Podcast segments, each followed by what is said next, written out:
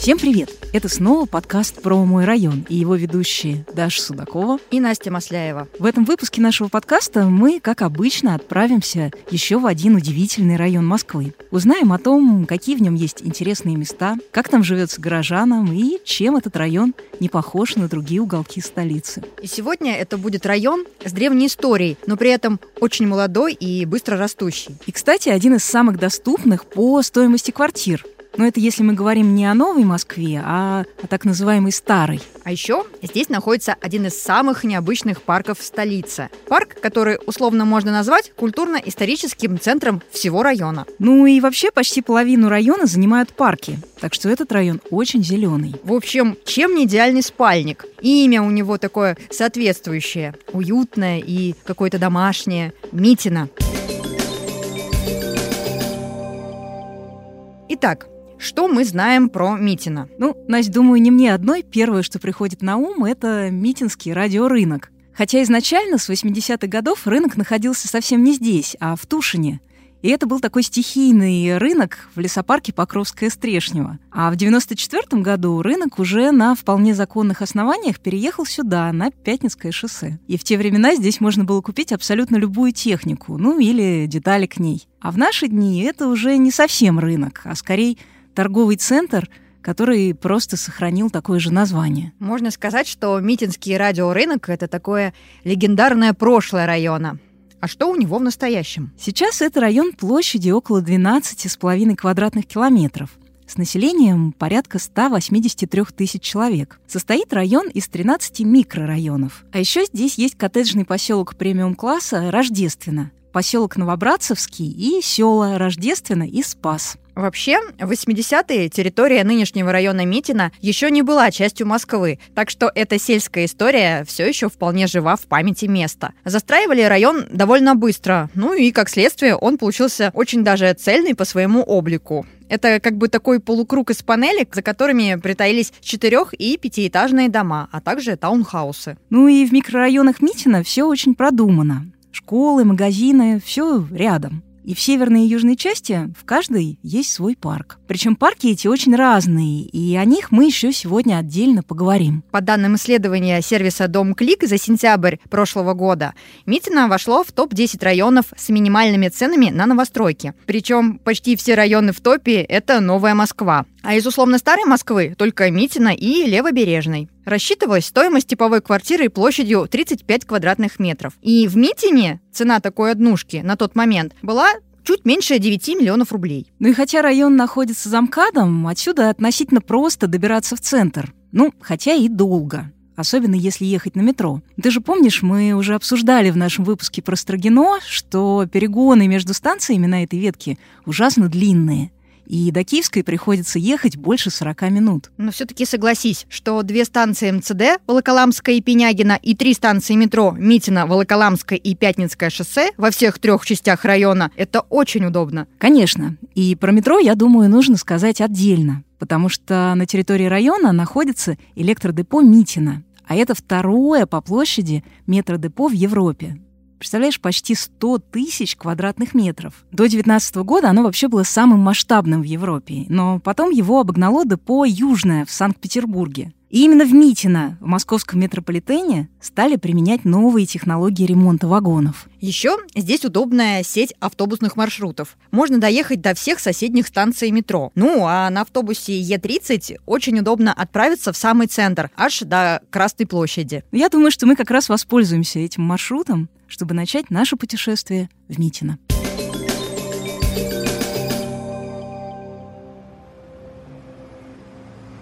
Мы выходим на остановке у церкви Всемилостивого Спаса на Пятницком шоссе. Мне кажется, что этот храм очень красивый, и даже сразу не скажешь, что построили его всего 11 лет назад. А до этого тут был самый обычный пустырь, и, как говорят местные жители, на нем даже можно было увидеть пасущуюся корову. Но все-таки наша главная цель – это не храм, а ландшафтный парк Митина. Он один из самых необычных парков не только на севере-западе Москвы, но и вообще в городе.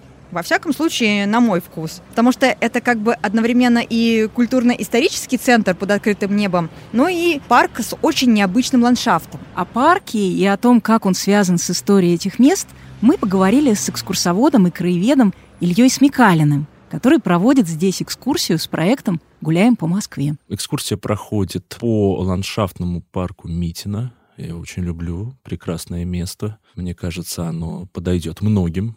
И вот как раз-таки в рамках программы «Мой район» его привели в надлежащий порядок, э, потому что, каким я его видел 15 лет назад, зрелище было весьма удручающее. Там дорожки появились, например, деревья появились, зоны отдыха появились, и даже освещение появилось. Там как бы с этим беда бедовая была.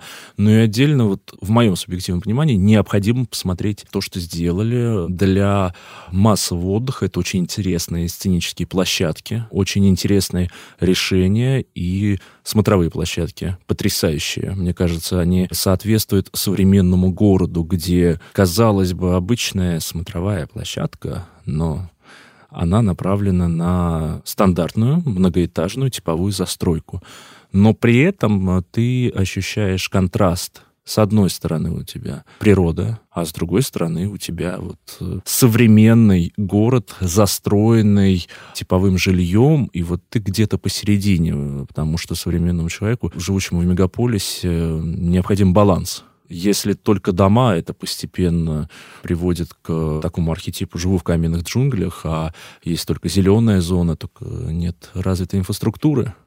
Это идти лесом всегда на работу как-то, наверное, проблематично. Что еще есть уникального в этом парке? Какова вообще история этого места? Упоминания этой местности, они уходят в древность, и дело не только в том, что там упоминается эта территория в завещании Дмитрия Донского «Митин починок», потому что там есть группа курганов группа курганов, и археологи проводили исследования, то есть даже в XII-XI веке были поселения. Ну, оно и понятно. Во-первых, холмистая местность в самом ландшафтном парке, он поэтому и ландшафтный, сохранили рельеф местности весьма неодородные, перепады до 30 метров идут.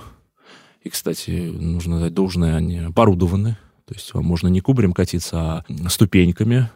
Хотя кубарем тоже классно. Я вот наблюдал, как дети катаются на днях прямо они в восторге. Там проходили очень э, серьезные археологические раскопки еще в XIX веке. А, кстати говоря, это было связано так весьма с интересной ситуацией.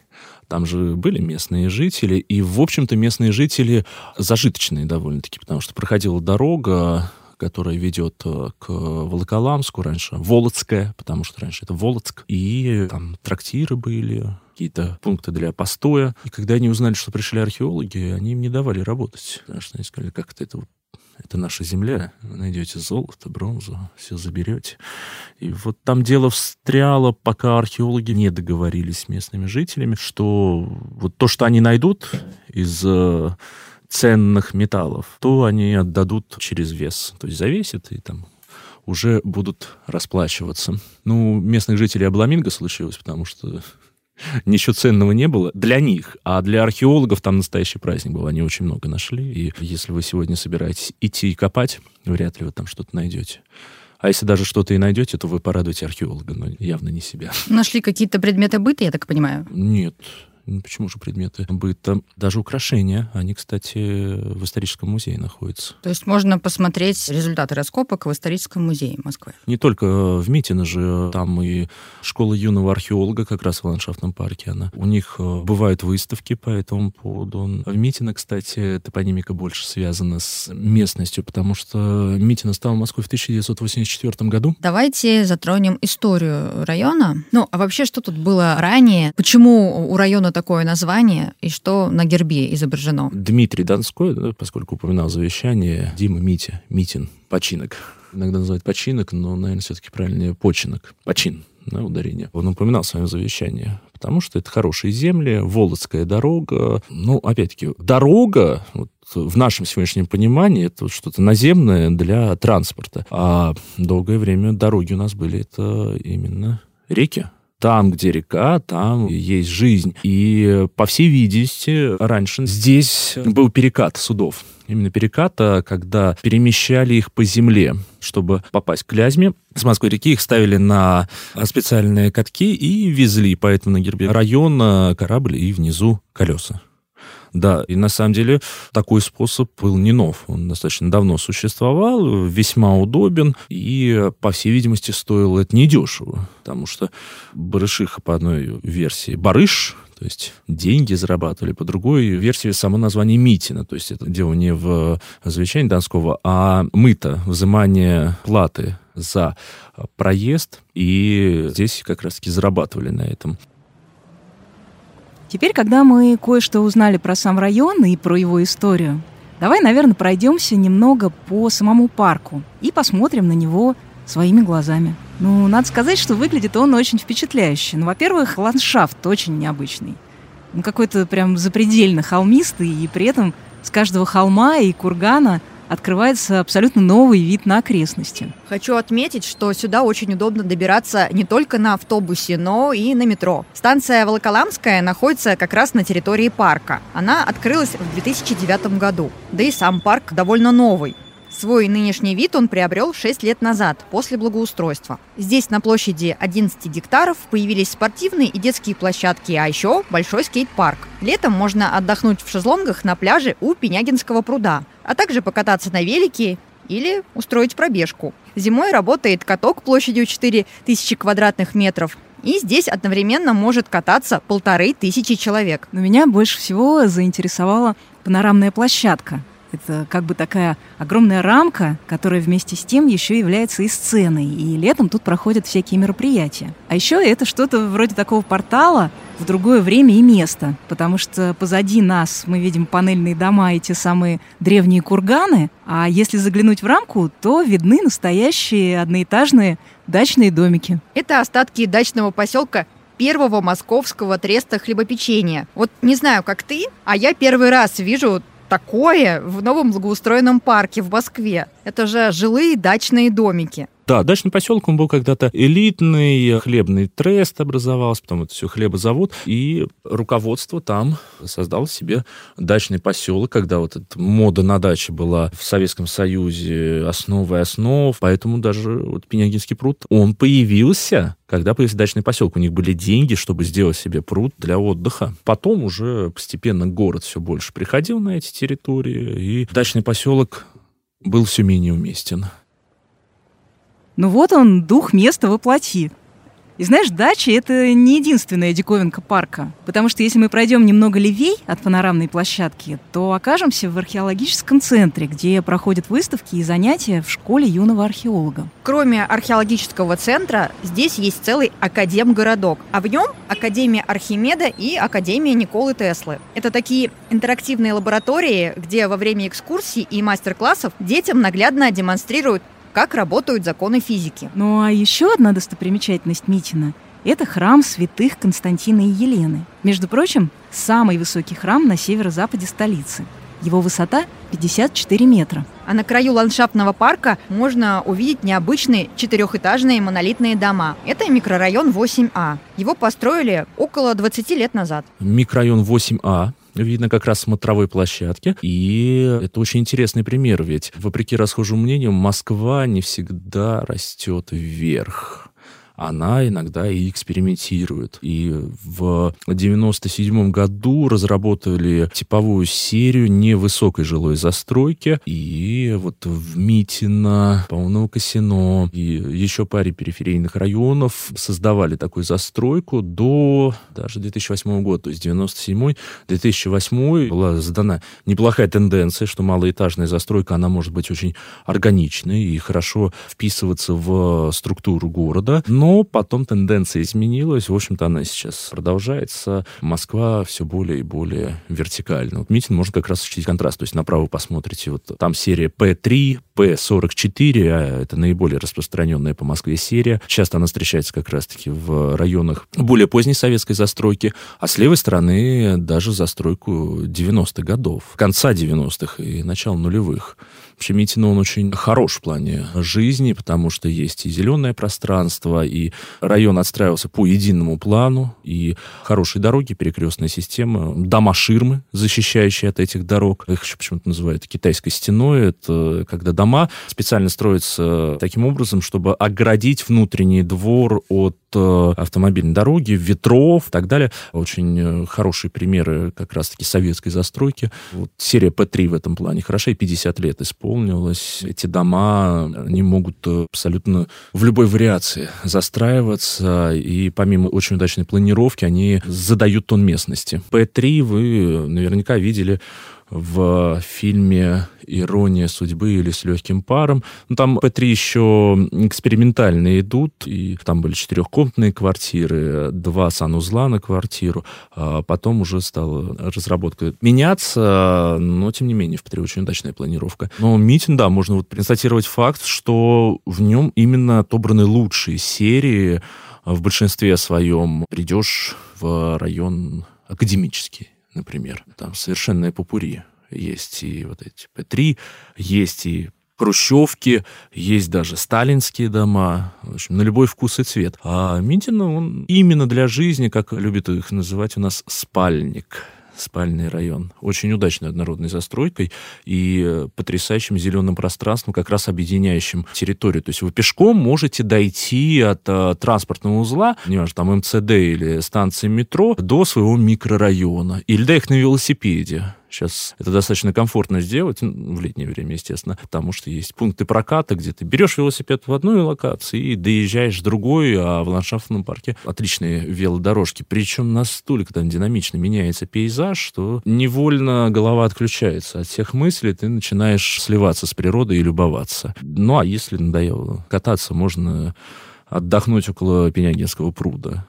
весьма живописное место. Что еще, какие уникальные достопримечательности есть? Что можно посмотреть интересненького в этом районе? В Митино есть зенитки, которые остались с Великой Отечественной войны, там же противовоздушная оборона был, можно посмотреть на них. В остальном этот район и не планировался с изобилием достопримечательностей. Если вы любите архитектуру в разных ее ипостасях, э, можно полюбоваться как раз-таки такой рациональной застройкой. В ландшафтном парке можно еще найти родник. Да, я помню, в Митино оказался лет 20 назад. Ездили мы к нашему товарищу по спортивной секции. Он там сломал ногу, надо было навестить. И мы ехали от станции метро Тушино. Ехали мы часа полтора-два, потому что там и пробки были потом столько же обратно, и я подумал, я больше никогда не поеду в это Митино. Я вообще удивлялся, что мне говорили, это Москва. Ну, какая Москва? Это просто далекая-далекая Московская область. Ну, не может быть это Москвой.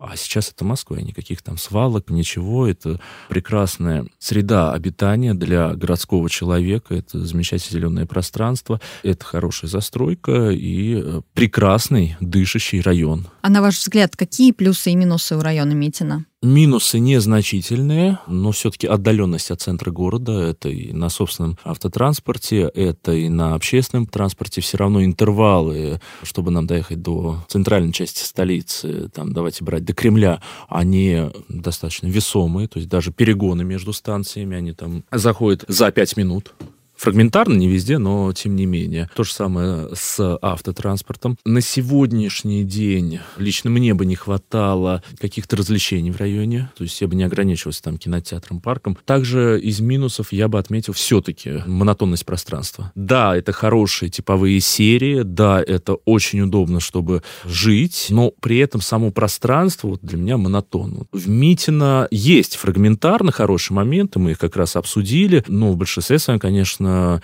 этого не хватает. Но то, что мы упоминали, тенденция идет к улучшению. То есть будет больше общественных пространств, и они необходимы. Вот как раз-таки эту монотонность убрать, чтобы не было как в иронии судьбы. С другой стороны, одновременно, эта застройка замечательная хорошая планировка, хорошие серии домов, хорошая шумоизоляция, а, дома ширмы, что пыль с дорог отдаляется, дети не убегают там на автомобильную дорогу. Дома выходят на широкие улицы, поэтому вся инфраструктура идет в одну линию, не нужно устраивать квесты в походе там за продуктами, э, чашкой кофе, еще что-то. То есть все это в шаговой доступности. Есть место для занятий спортом, различные спортивные площадки, такой, в общем-то, и парк, можно бегать, можно на велосипеде виде, и в принципе можно из него не выезжать без особой необходимости. Плюсом также можно отнести наличие МЦД под боком и возможность варьировать. Если вы устали от метро, можно до центра доехать как раз-таки на МЦД или просто до другой линии метрополитена, что тоже очень удобно. В область, опять-таки, поехать отдохнуть. К серьезным плюсам можно отнести весьма благоприятную экологическую ситуацию в районе, это несомненно. Также к плюсам можно отнести наличие зон отдыха и плюсом можно отнести наличие метрополитена, которое долгое время для этого района было заветной мечтой. Как бы вы описали район Митина? Прекрасная среда обитания. В Митино, кроме ландшафтного парка, есть еще очень много чего интересного и уникального. Ну, достаточно сказать, что это первый район Москвы, у которого появился свой герб. На нем изображены ладья на колесах и дубовый лист. Потому что в 13-14 веках в устье реки Барышихи торговцы ставили ладьи под парусом на колеса и таким образом перемещали их по суше до реки Клязьмы. Ну а в начале нашего подкаста мы обещали рассказать еще про один парк в Митине. Это Новогорский лесопарк, и иногда его еще называют Красногорским. Находится он в северной части района и частично уже уходит в Московскую область. И как раз по нему протекает речка Сходня. Говорят, что ее название тоже связано с прошлым этих мест, когда торговые суда как бы сходили с суши на землю. Ее длина 47 километров, и это третья по длине река столицы ну, после Москвы-реки и Яузы. Но лишь 5 километров протекают в границах МКАДа. На мой взгляд, большая часть парка не такая модная, что ли, ну, по сравнению с ландшафтным парком Митина. Но здесь тоже есть дорожки для прогулок, лыжные трассы, а летом вообще проходят массовые забеги. Ну и да, нужно сказать, что Митино очень спортивный район. Тут, например, находится спортивный комплекс «Новая звезда». Это крытый комплекс с тиром для стрельбы из длинноствольного оружия. Но еще здесь есть тренажеры и игровые залы. Здесь тренируются не только биатлонисты, но еще группы по теннису, мини-футболу, волейболу ну и бадминтону. Мне кажется, что в наш топ необычных достопримечательностей района обязательно нужно включить мюзикл-театр «Монотон». Это первый в Москве репертуарный театр мюзикла и единственный в Митине профессиональный театр. Он существует с 70-х годов.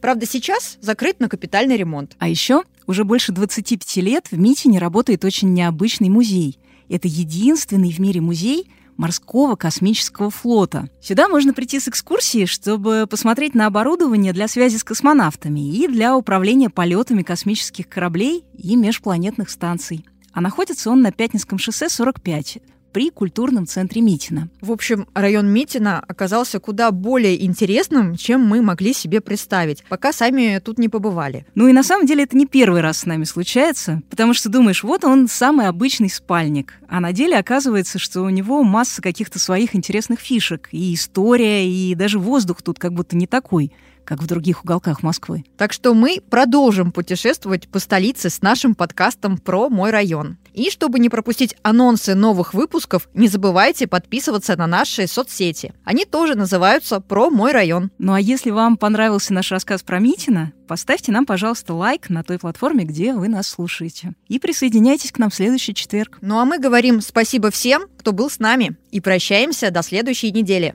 С вами была Настя Масляева и Даша Судакова. Пока. Пока.